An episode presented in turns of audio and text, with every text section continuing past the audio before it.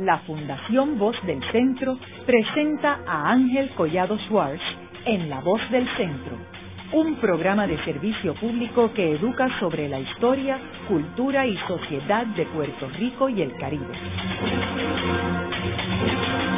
Saludos a todos. El programa de hoy está titulado La historia ambiental de Cuba y el Caribe.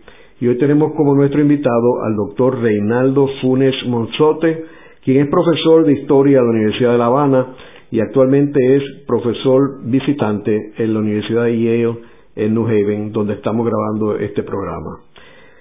Reinaldo, me gustaría proveerle unos antecedentes a nuestros radioescuchas sobre el estudio de el ambiente en el Caribe y en Cuba. ¿Cómo es que surge esa disciplina de eh, los estudios ambientales en el Caribe? Sí, bueno, muchísimas gracias Ángel por la oportunidad de, conversar aquí sobre, estos temas. En realidad, es decir, uno se podría poner a buscar en cada uno de nuestros países los antecedentes de la historia ambiental y seguramente los va a encontrar en, desde el siglo XIX, eh, sobre todo los científicos, los naturalistas que escribían de estos temas. Obviamente ellos no se denominaban eh, historiadores ambientales ni nada por el estilo. Esto es un movimiento más bien del siglo, de la segunda mitad del siglo XX, que empieza a tomar fuerza en Estados Unidos en la década del 70, en Europa también. La primera asociación de historia ambiental surge en Estados Unidos alrededor de mediados de la década del, del 70 y así ha ido evolucionando. Nosotros en América Latina creamos una asociación también de historia ambiental, ya hay una asociación mundial de historia ambiental que no solo reúne historiadores, sino a investigadores que están interesados en buscar la perspectiva ambiental de los fenómenos que estamos enfrentando hoy día, de cómo han evolucionado, de dónde vienen. Y ahí los historiadores tenemos un papel muy importante que desempeñar. No digo los historiadores como una profesión académica, que tienes que ser graduado necesariamente de historia, sino las personas que desde diferentes ámbitos, diferentes disciplinas, se interesan por esa perspectiva. Es decir, esa perspectiva de las relaciones entre los seres humanos y el resto de la naturaleza y nosotros como parte de esa naturaleza que somos afectados y sobre todo cómo afectamos al medio en que vivimos, ¿no? Que yo creo que es la diferencia entre la visión contemporánea actual, hoy día de que tenemos nosotros, que la visión de muchos geógrafos, historiadores hasta la primera mitad del, del siglo XX, que mayormente lo veían como una dirección, digamos, de cómo la naturaleza, cómo el clima, cómo el ambiente afectaba a los seres humanos, constreñía o determinaba determinados aspectos de la civilización humana y hoy día el foco de la historia ambiental es sobre todo cómo los seres humanos cambiamos, transformamos, afectamos ese medio en que vivimos y cuáles son las consecuencias a corto y largo plazo. Es decir, yo creo que la historia ambiental del Caribe se inserta dentro de ese dentro de ese movimiento, dentro de la región latinoamericana en particular, y eh, los primeros estudios quizás empiezan a aparecer en los años 80, los años 90, más conscientes como historias ambientales. Y fundamentalmente la década del 90 y, el, y los años que estamos viviendo ya del siglo XXI, cuando se desarrolla como un movimiento dentro de la región y también fuera de la región. Muchos estudiosos desde los Estados Unidos que trabajan la historia ambiental del Caribe, algunos desde España, eh, que vienen de otras disciplinas muy afines, como la historia de la ciencia, por ejemplo, que ha estado muy próxima a los temas de la historia ambiental.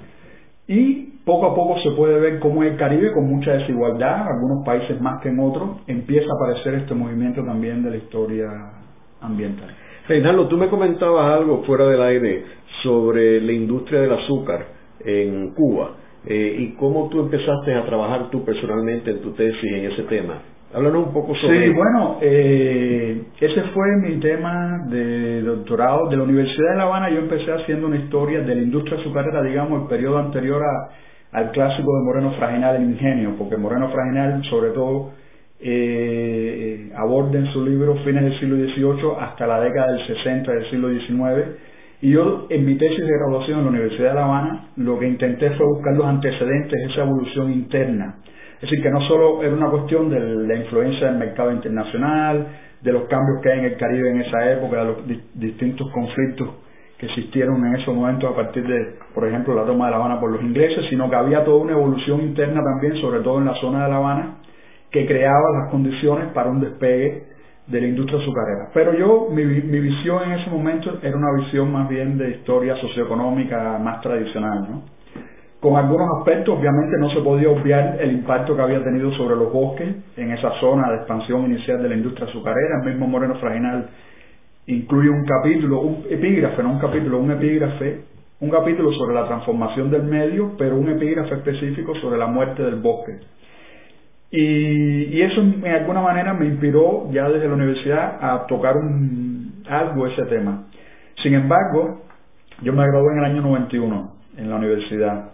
Obviamente todo el mundo conoce que ese fue el momento del colapso de la Unión Soviética, del inicio en Cuba del periodo especial, del inicio de la bancarrota de la industria azucarera en Cuba y obviamente cuando ya yo fui conscientemente a abordar este tema de nuevo a fines de, esa de, en el año 98 que me voy a España a hacer mi doctorado, ya mi visión sobre la industria azucarera era diferente. no era la visión triunfalista de lo que había generado el azúcar en Cuba desde el punto de vista económico, cultural, de la riqueza, que ha sido resaltada por muchísimos historiadores, sino ver lo que la industria azucarera había destruido y el legado de la industria azucarera vinculado a la cuestión ambiental. Y cuando me pongo a buscar la literatura, a investigar en el siglo XIX, sobre todo muchos de los autores, era la crónica de una muerte anunciada, ¿no? Es decir, el efecto tarde o temprano iba a aparecer las consecuencias de la destrucción que había tenido lugar en Cuba por toda esa expansión azucarera y ese fue mi enfoque eh, para la tesis. Obviamente no podía ser una historia optimista, quizás ahí se me fue la mano un poco,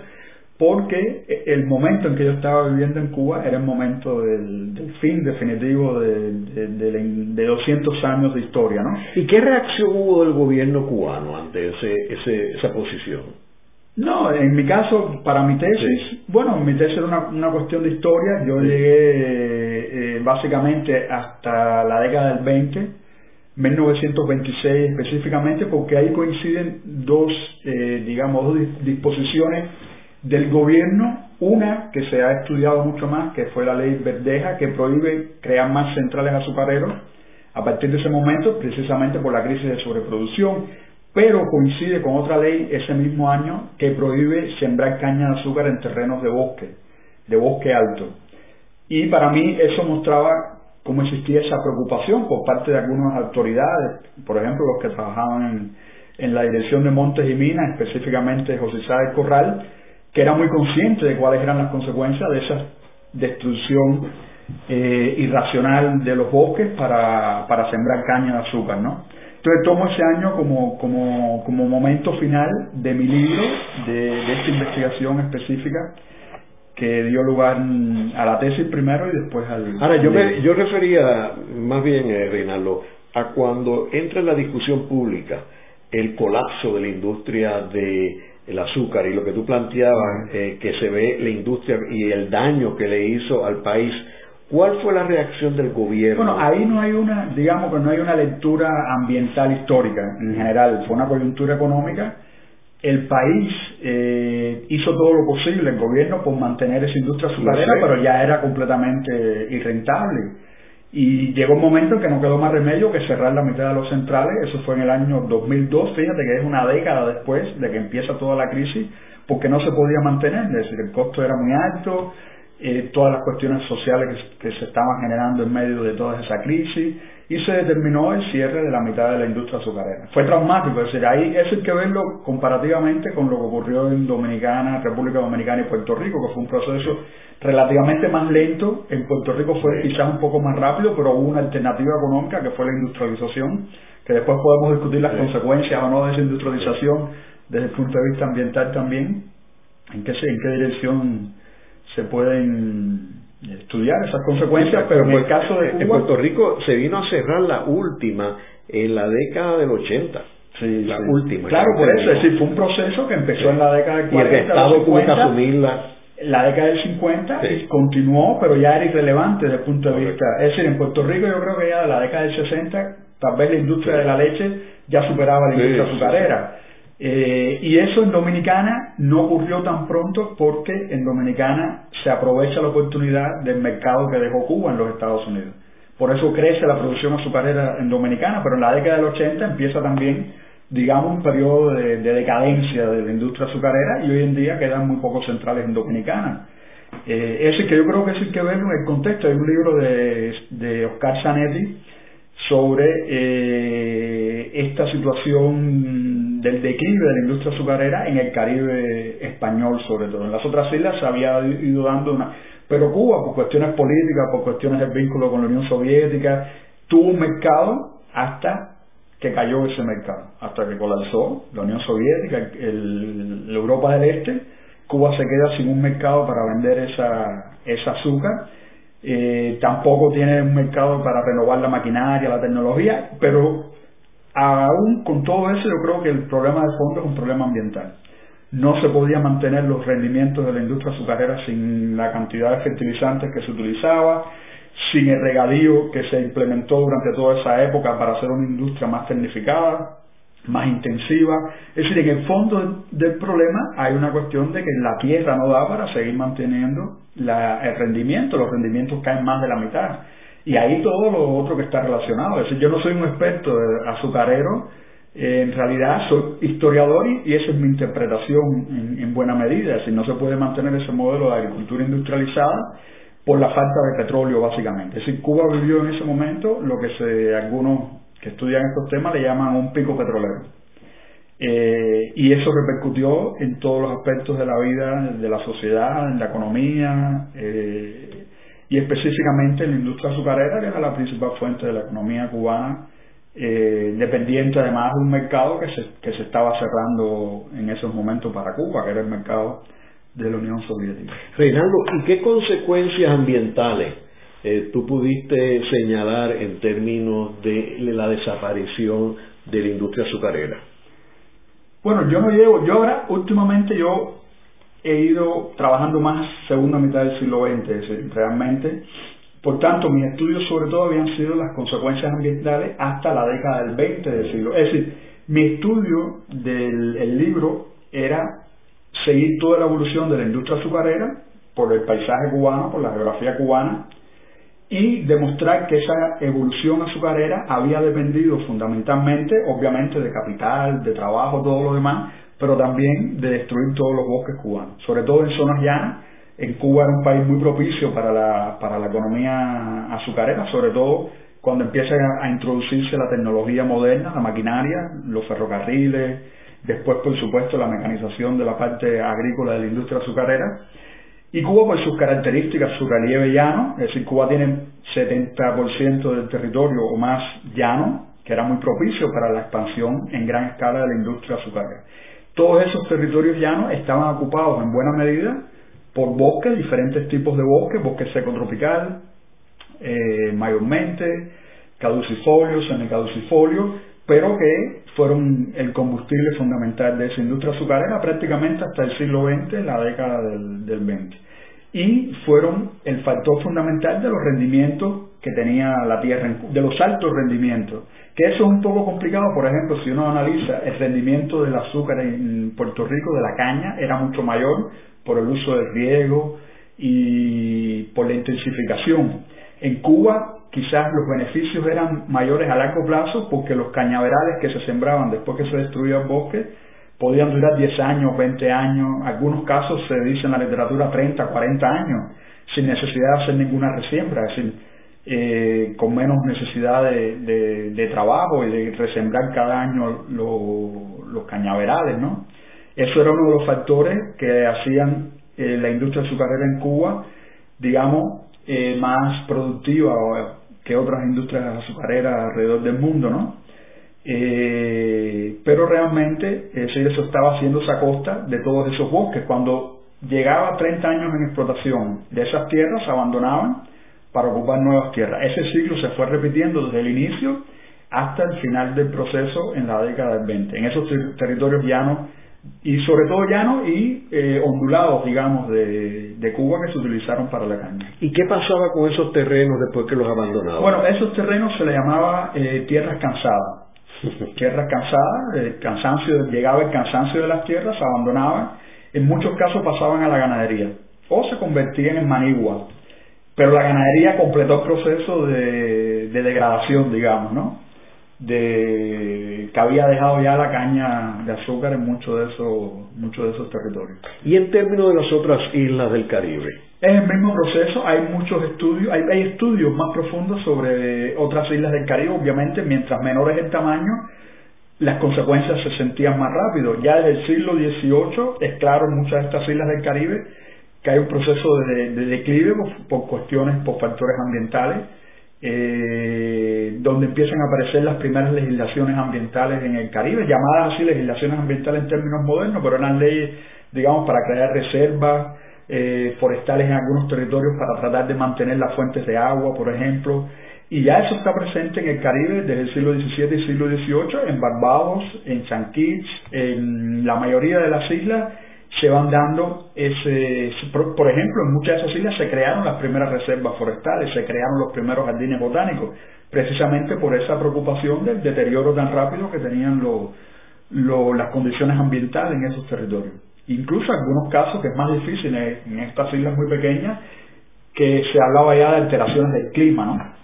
Eh, como consecuencia de esa destrucción forestal. Y después todas las consecuencias que siguen a la, a la destrucción, digamos, a la deforestación, ¿no? Las cuestiones del, del régimen de agua, del, del, de bueno, la fertilidad del suelo, obviamente que es consecuencia de eso también. Y los huracanes. Y bueno, obviamente ya ahí entramos en otros factores también que influyen en, en el largo plazo en la región del Caribe, por supuesto.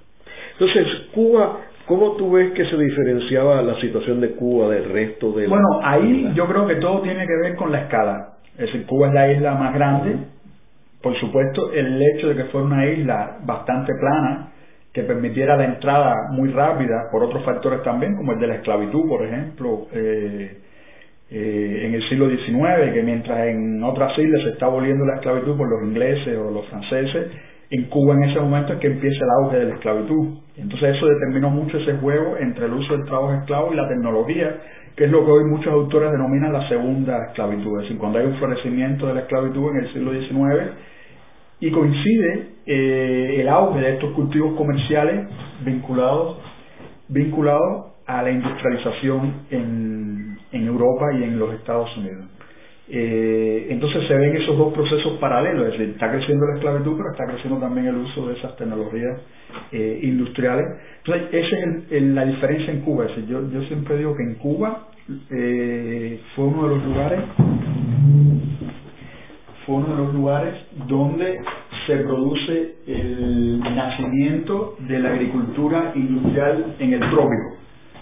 ¿Qué quiere decir eso? Yo, eh, es, es, diferente a lo que hemos visto antes con Sidney Mills, por ejemplo, el estudio de las islas del Caribe, cómo influyeron en la revolución industrial. El salto azucarero de Cuba, en Puerto Rico también, en menor medida que en Cuba, eh, se produjo ya dentro de la revolución industrial utilizando las tecnologías de la revolución industrial. Es decir, no es algo que antecede a la revolución industrial de alguna manera, ese proceso de acumulación, como describe Sidney Mills, de relación de la producción del, del azúcar en el Caribe con el mercado, la ampliación del mercado de consumo. Es decir, ya Cuba entra en ese, en ese momento de expansión azucarera dentro de la revolución industrial, de la primera revolución industrial, vinculada a Europa, Inglaterra y sobre todo a los Estados Unidos, donde ya es un mercado de masas, donde por la dimensión del territorio se puede y las condiciones naturales se puede ampliar mucho más esa producción, a diferencia del Caribe, de las demás islas, que prácticamente no le quedaba lugares para seguir ampliando la frontera azucarera. Y por supuesto, en el caso de esas islas también la abolición de la trata primera y la abolición de la esclavitud. Entonces, yo digo el nacimiento de la, agricultura industrial en los trópicos porque creo que eso es un modelo que todavía está vigente en la mayoría de los países latinoamericanos y, asiáticos y africanos en buena medida, que es lo que hoy se denomina el agronegocio. Eh, y yo creo que Cuba, por las condiciones esas históricas de cercanía a los Estados Unidos, por ejemplo, eh, y de auge azucarero, fue uno de los primeros lugares donde se inicia ese proceso. También por las características del azúcar en comparación a otros productos como el café, por ejemplo, que requerían de menos peso de la tecnología industrial en una primera fase, o el algodón en los Estados Unidos. Es decir, ese concepto de la segunda esclavitud se dedica sobre todo a estos territorios donde hay un auge de, la esclavitud en las Américas en el siglo XIX, que se dio fundamentalmente con el algodón en el sur de los Estados Unidos, el café en la zona del Valle del Paraíba en Brasil, entre Sao Paulo y Río de Janeiro, y Cuba con el azúcar. Es decir, los tres lugares fueron líderes mundiales de esos productos durante buena parte del siglo XIX. Y por supuesto relacionado con, eventos políticos también que ocurren en cada uno de estos territorios. Eh, entonces, en el caso de Cuba está claro que la demanda de tecnologías eh, industriales fue mucho mayor que en el sur de los estados, por lo menos hasta un punto, hasta un momento determinado, ¿no? Estados Unidos también tenía el Mississippi, por donde se podía llevar, eh, exportar el, el algodón. En el caso de Brasil era mucho más difícil porque estaba dentro de dos cadenas montañosas introducir tan rápido el ferrocarril, por ejemplo. Tampoco demandaban la utilización así eh, tan rápido como en el caso de Cuba de las máquinas de vapor. Pero Cuba desde muy temprano, ya a partir de la década del 20, se generaliza el uso de las máquinas de vapor en gran parte de los ingenios azucareros se generaliza en mucha en, la, en la zona de la digamos la, la, zona de la gran plantación esclavista el uso del ferrocarril como medio de transporte y Cuba también introduce muy temprano el transporte la navegación a vapor para el comercio con los Estados Unidos. Es decir el, tema de Estados Unidos fue clave en este sentido en la relación en el crecimiento de la industria azucarera en Cuba y también los Estados Unidos se convierte en el principal proveedor de tecnología para Cuba. Si, uno se, se ubica en esos momentos del siglo XIX, Cuba era el país de Latinoamérica que más exportaba hacia los Estados Unidos y que más importaba desde los Estados Unidos. Y uno de los, de, de, de, lo, digamos, parte de esa importación tenía que ver con toda esta maquinaria industrial que se estaba produciendo en esta zona en la que estamos hoy de los Estados Unidos, de Nueva Inglaterra, del nordeste de Estados Unidos, donde se inicia la revolución eh, industrial estadounidense, ¿no? Y podríamos decir, eso es un estudio que habría que hacer en el futuro, cuánto influyó este mercado esclavista de Cuba en la industrialización de muchas de estas ciudades y hay, nordeste de los Estados Unidos. Y hay un detalle, Reinaldo, también que eh, desgraciadamente para Puerto Rico en 1934 a mediados de 1934 los Estados Unidos aprueban una ley que asignan una cuota de azúcar. Y le asignan una cuota a Puerto Rico basado en la producción de un, un grupo de años, creo que era cinco años. Pero lo que pasa es que cogen entre esos cinco años donde cayeron los dos huracanes en Puerto Rico, el San Felipe en el 28 y San Siriano en, eh, San Siriano en el 1932 o sea que cogió a Puerto Rico y de momento le liquidó la producción de azúcar y era que las corporaciones americanas que habían invertido en azúcar en Cuba estaban empujando su exportación a los Estados Unidos. Y una forma de hacerlo era liquidando, reduciendo el mercado de Puerto Rico. Claro, es un tema bastante complicado porque en realidad Cuba también empieza a disminuir su participación en el mercado de Estados Unidos a partir de la década del 20 y del 30, sobre todo con la crisis de los años 30. En los años 30 Puerto, Puerto Rico, por pertenecer a los Estados Unidos, puede aumentar su producción en toda esa. Fíjate, va. No, pero el 34 aprobaron esa ley de cuotas. Sí, sí, no. Cuba también participa en la ley de cuotas. Es decir, en el 33 prácticamente colapsa la importación, eh, la exportación de azúcar hacia los Estados Unidos y la ley de cuotas es la que da, pero da prácticamente la mitad de lo que Cuba exportado para los Estados Unidos. Así que en términos históricos, a principios del siglo, digamos, alrededor de la Primera Guerra Mundial, Cuba exportaba un equivalente del 50% del mercado de los Estados Unidos. Veinte años después, esa proporción era el 25%. Entonces, en Cuba se da la discusión contraria. Es decir, en Cuba lo que, lo que se habla, lo que se está viendo es que Estados Unidos está favoreciendo a su mercado interno, sus productores internos, como era el caso de Puerto Rico, Filipinas, y eh, la Luisiana o, Mississippi o el azúcar de remolacha. Y después de la Segunda Guerra Mundial se mantiene esa discusión de Cuba todo el tiempo tratando de mantener su cuota en el mercado de los Estados Unidos, porque además se pagaba un precio más alto del mercado mundial, etcétera. Pero los Estados Unidos estaba interesado también en diversificar esa cuota con otros países latinoamericanos. Es decir, siempre uno ha visto este, este rejuego que obviamente ha afectado históricamente a nuestros dos países, ¿no? Es, esa relación de la dependencia tan grande de un solo producto, en ese caso el azúcar. Haremos una breve pausa, pero antes los invitamos a adquirir el libro Voces de la Cultura, con 25 entrevistas transmitidas en La Voz del Centro. Procúrelo en su librería favorita o en nuestro portal.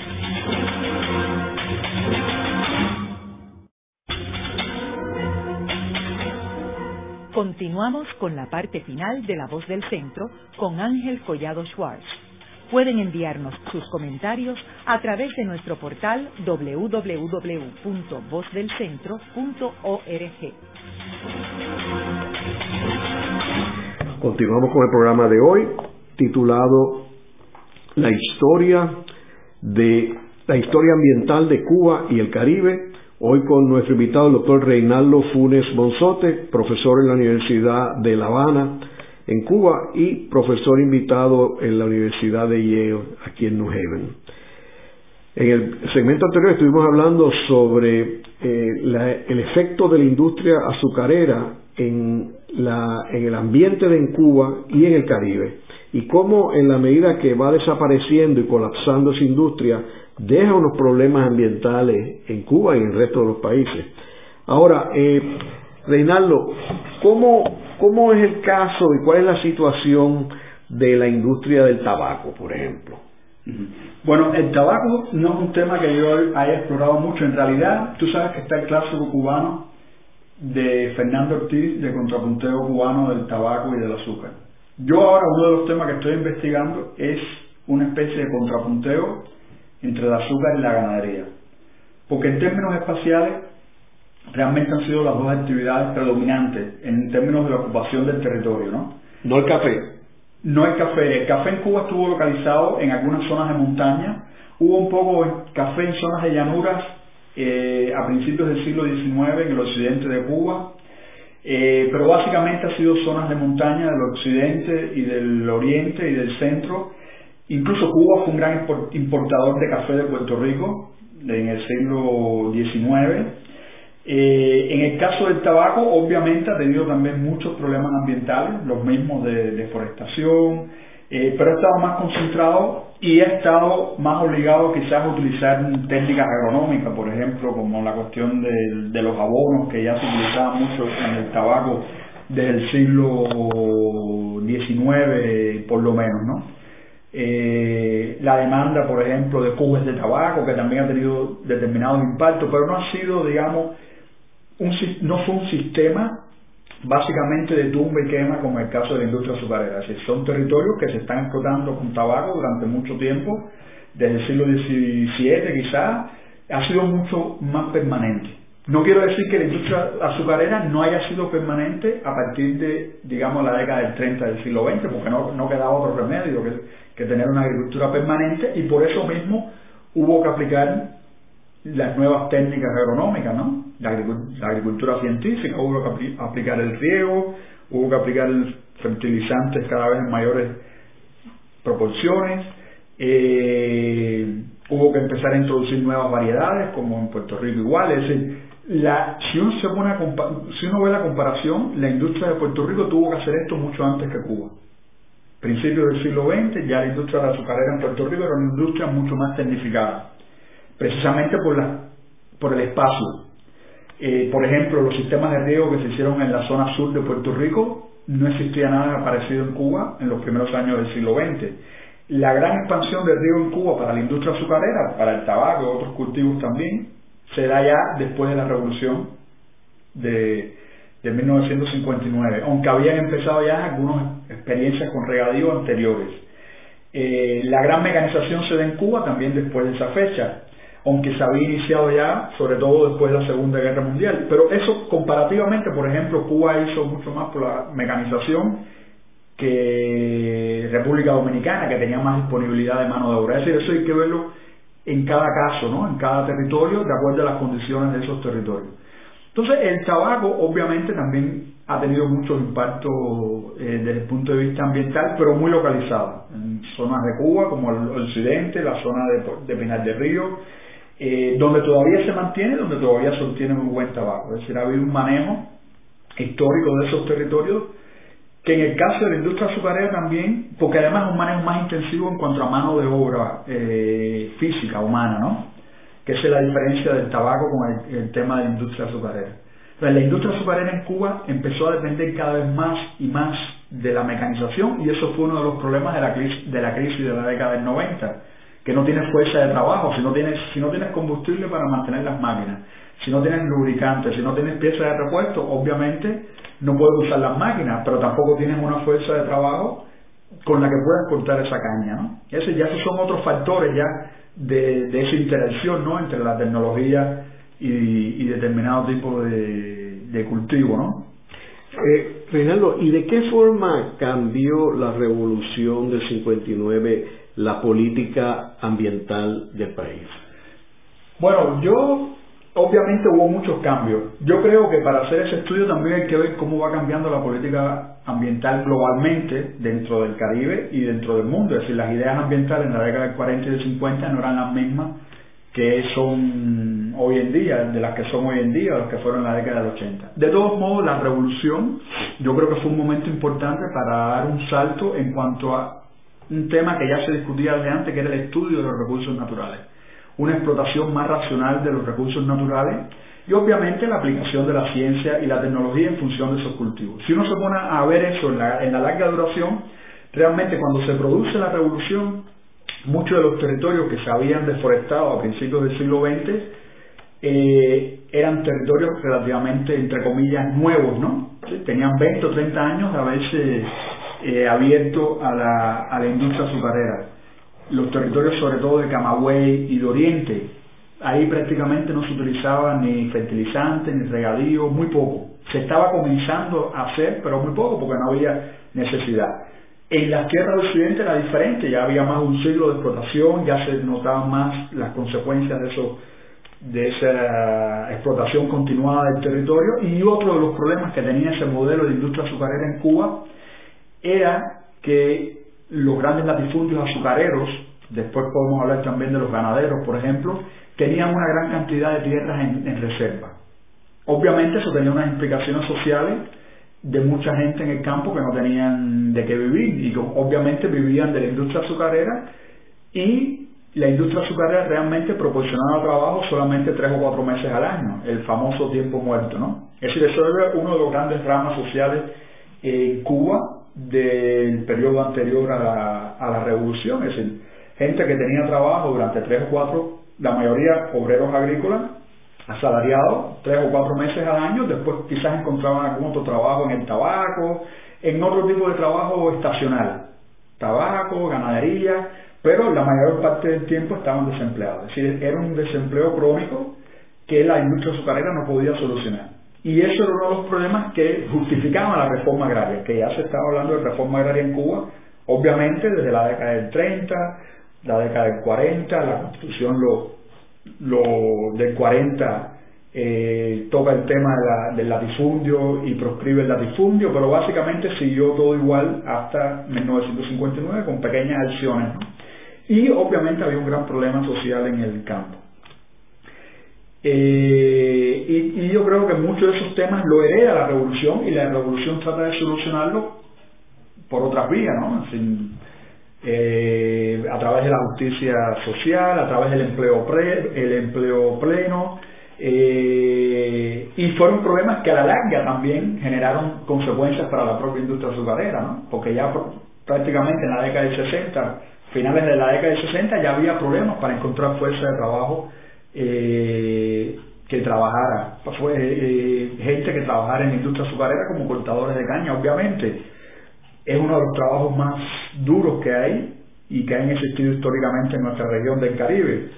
Eh, la reacción inicial de mucha gente después de la, de la revolución fue dejarla de cortar caña. Nadie quería cortar caña. Uno puede hacer un paralelo histórico con la revolución en Haití. Es decir, ¿qué pasó cuando la revolución en Haití? Los antiguos esclavos no querían volver a cortar caña, por mucho que trataron de obligarlos después, eh, sobre todo en la zona de Enrique Stoff y del norte, ¿no? Se fueron a las montañas a producir café y eso pasó en muchos lugares del Caribe, Jamaica, por ejemplo, en el siglo XIX. Traspolándolo, en Cuba ocurrió algo similar. Ya la gente no quería seguir trabajando cortando caña porque tenían otras oportunidades, podían ir a, estudiar, podían mudarse a, un lugar con mejores condiciones de vida. Entonces fue una obligación, es decir, ahí hay, dos procesos, fue una obligación, eh, primero por la misma eh, idea de modernizar la industria azucarera, de acelerar la mecanización.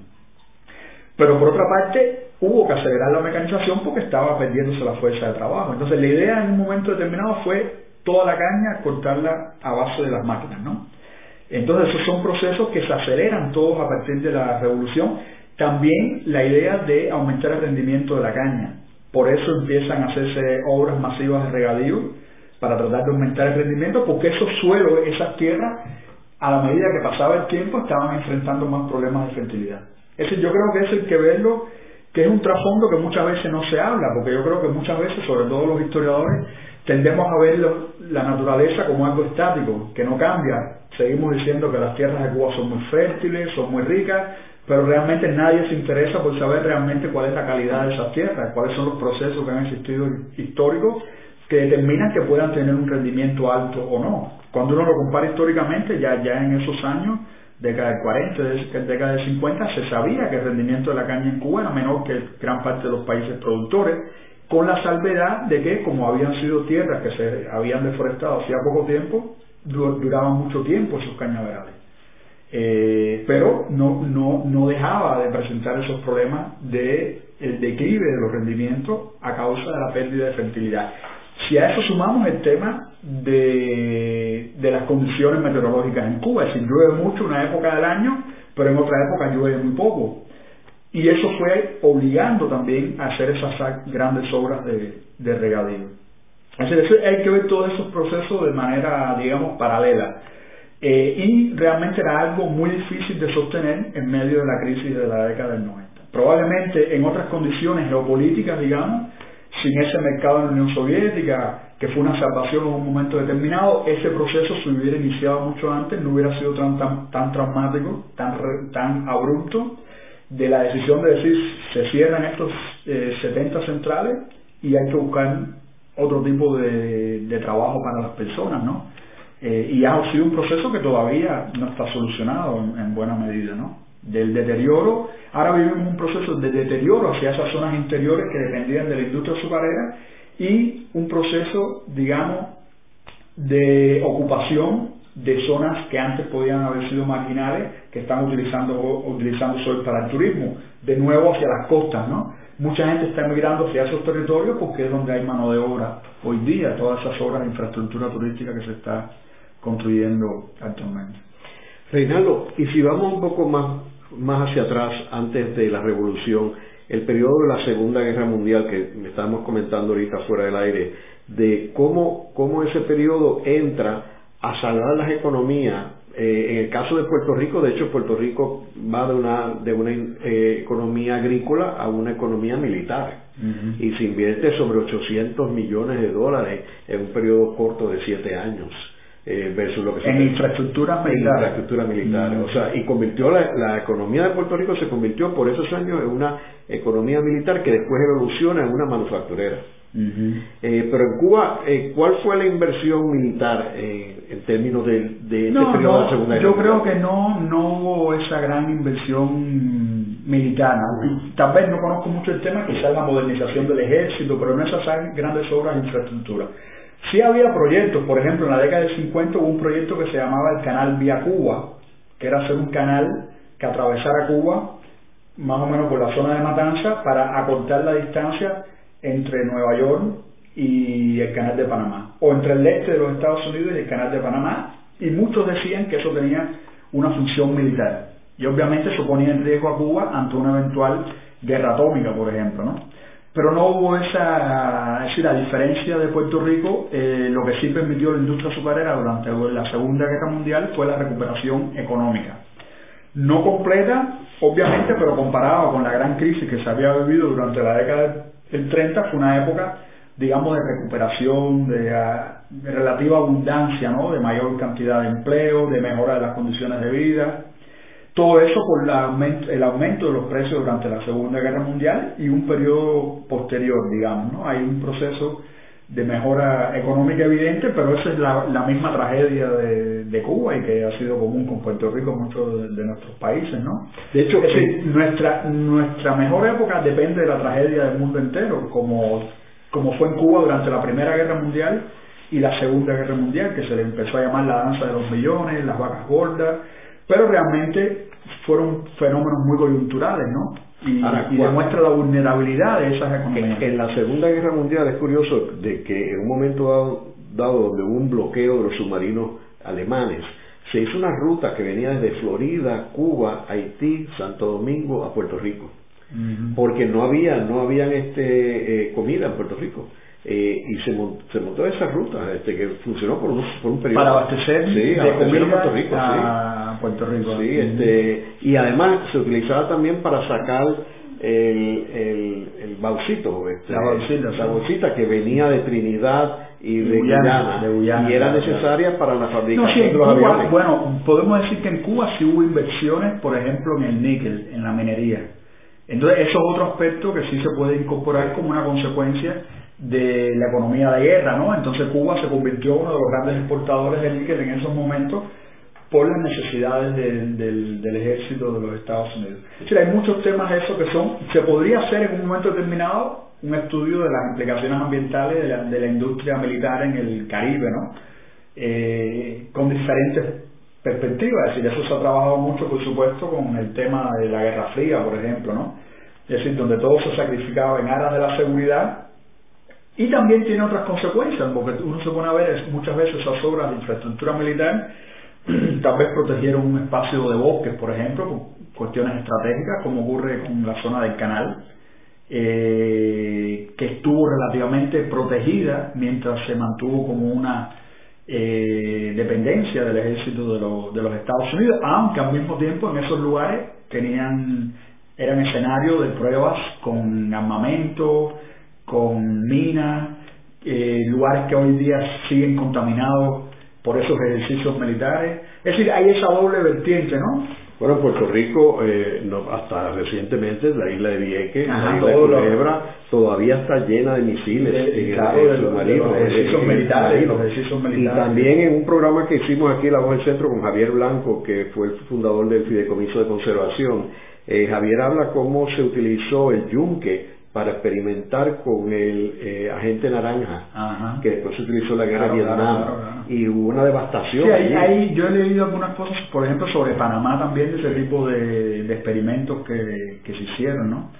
Entonces, pero tienen esa doble vertiente, ¿no? Es decir, eh, algunos lugares se protegieron por su carácter estratégico militar, de alguna manera, por ejemplo, de la expansión agrícola o de otro tipo de, de efectos eh, ambiental o otro tema que puede ser el uso de las cuevas, por ejemplo, por parte de los militares, ¿no? En Cuba también fue bastante común, sobre todo después de la revolución. Reinaldo, y en términos de el futuro, eh, y más con todo este tema de los cambios climáticos, lo que está pasando, lo que acabamos de vivir este, los huracanes en el Caribe, eh, ¿Cómo tú ves el estudio de, de, todo este aspecto ambiental en el Caribe, vis a vis esto que está sucediendo? No, yo creo que, que realmente, sí, la historia obviamente eh, es algo que podemos tener como una lección, ¿no? O referencia. Una referencia para... La historia no se repite, de, se repite de diferentes maneras, ¿no? Es decir, no, no es algo que nos va a dar la solución, pero sí nos va a educar de alguna manera a estar alerta o por lo menos a, por ejemplo, yo creo que la experiencia de la crisis en Cuba durante el llamado periodo especial es una lección, una lección de un pico petrolero que puede ocurrir en cualquiera de nuestros países. ¿Cuáles son las consecuencias? Yo creo que hoy día eh, es verdad, ya no dependemos tanto de un producto como el azúcar o un producto agrícola, digamos, eh, dependemos más de otros recursos naturales como son el sol, eh, las playas, pero es más vulnerable probablemente hoy día el modelo de turismo de que está dependiendo cada vez más toda la región que el pasado cuando dependíamos de productos agrícolas, que en definitiva se producía más comida para exportar que para alimentar a la población, pero hoy en día probablemente no se produce ni para exportar ni para alimentar a la población. Somos aún más dependientes en ese sentido, somos más dependientes de los flujos internacionales para atraer turistas que dependen de petróleo, de venir en aviones, de venir en los grandes cruceros, los grandes barcos. Si eso se paraliza, las consecuencias pueden ser terribles. Entonces yo creo que los países tienen que construir lo que hoy se le llama un poco de, se utiliza el término de la resiliencia, ¿no? Tiene que construir, eh, crear capacidades para mantener determinados niveles de agricultura, de producción de alimentos, para preocuparse por sus fuentes de agua, eh, para preocuparse por tener una capacidad de recursos naturales y sobre todo yo creo que poco a poco la sociedad tiene que ir avanzando hacia ser una sociedad de bajo, de bajo insumo, que fue lo que es una experiencia muy dramática, muy dura, la que vivió Cuba durante el periodo especial, pero tiene lecciones también de que hay que aprender a vivir con menos. Eh, yo sé que es difícil en el mundo en que estamos, que hay tantas tentaciones, que todos pensamos en la, maravillosa solución tecnológica, pero no es una cuestión de producción, es una cuestión de producción y de consumo, de educar a la gente, de cambiar hábitos que sean más sostenibles. Eh, y yo creo que ese es el reto que tenemos todos en la región nuestra del, del Caribe. Y es y probablemente sea una de las regiones más vulnerables a nivel global por el tipo de economía. Históricamente fue de las más vulnerables y hoy día lo sigue siendo. Y ya digo, probablemente si uno analiza cuáles son todas las implicaciones ambientales del turismo, realmente eh, no es una industria inocua, eh, como se le quiere ver muchas veces como la industria sin chimenea desde el punto de vista ambiental. Es decir, el turismo genera una serie de consecuencias ambientales muy dramáticas el turismo compite con el abastecimiento de agua de la población, por ejemplo, con el abastecimiento de comida de la población. El turismo es muy vulnerable porque el turismo depende de las coyunturas internacionales. Si hay una crisis ahora económica a nivel global, no vienen turistas a nuestros países. Es decir, yo creo que, que hay que construir un futuro que va a ser muy difícil por el punto a que hemos llegado, ¿no? De dependencia de, los flujos de energía eh, en sentido general. Y ahí hay niveles. Yo, por ejemplo, en el caso de Puerto Rico, creo que Puerto Rico depende mucho más de esa, de esa energía hoy día basada en los combustibles fósiles de lo que depende Cuba, pero Cuba puede ir cada vez más rápido en esa dirección también. Es decir, hay que ir transitando, cambiando la economía y no es algo sencillo. Y no creo que la solución sea simplemente instalar más paneles solares, eh, instalar más eh, molinos eh, generadores eólicos para utilizar. Es decir, es una transformación mucho más compleja, mucho más profunda. Es una transformación que tiene que ir hacia depender mucho más del transporte público en lugar del, del transporte individual, de cambiar muchos hábitos alimenticios. Una decisión tan simple como comer menos carne, por ejemplo, puede tener un, un beneficio desde el punto de vista eh, ambiental y sobre todo el gran reto yo creo que es crear más productores que consumidores. Es decir, que la gente pueda vivir de volver a trabajar en la agricultura, por ejemplo. Yo creo que eso es un reto fundamental que tenemos en todos los países de, nuestra región, en mayor o menor medida, con mejores condiciones o peores condiciones. Países que históricamente han producido más alimentos como República Dominicana, por ejemplo, eh, y que todavía hoy en día tiene una producción de, eh, importante de alimentos para, para el consumo local, países que han dependido mucho más de la importación como Puerto Rico o como Cuba. y yo creo que una relación entre nosotros mismos en el Caribe podría ser muy positiva en ese sentido, ¿no? Eh, determinados grados de especialización a nivel local, de intercambio, pero obviamente es difícil porque todos estamos dependiendo de lo mismo, todos estamos dependiendo de quienes vengan a invertir su capital en nuestros países, quienes vengan a construir hoteles, y yo creo que si no buscamos una mayor colaboración va a ser mucho más difícil. En el programa de hoy hemos discutido la historia ambiental de Cuba y el Caribe. Vemos cómo hay muchos paralelos entre las islas por, por la historia que tuvieron las islas, eh, particularmente el rol de la industria azucarera Vemos como en este momento, pues como menciona Reinaldo, eh, es un momento de intercambio, de intercambio de ideas. Eh, hablamos en la cuestión ambiental de áreas como Costa Rica, como Uruguay, que están bien, bien avanzados, eh, porque obviamente con los cambios climáticos la situación va a cambiar y el Caribe es una zona vulnerable. Muchas gracias, Reinaldo. Bueno, muchísimas gracias. Esta ha sido una producción como servicio público de la Fundación Voz del Centro. Los invitamos a sintonizarnos la próxima semana a la misma hora.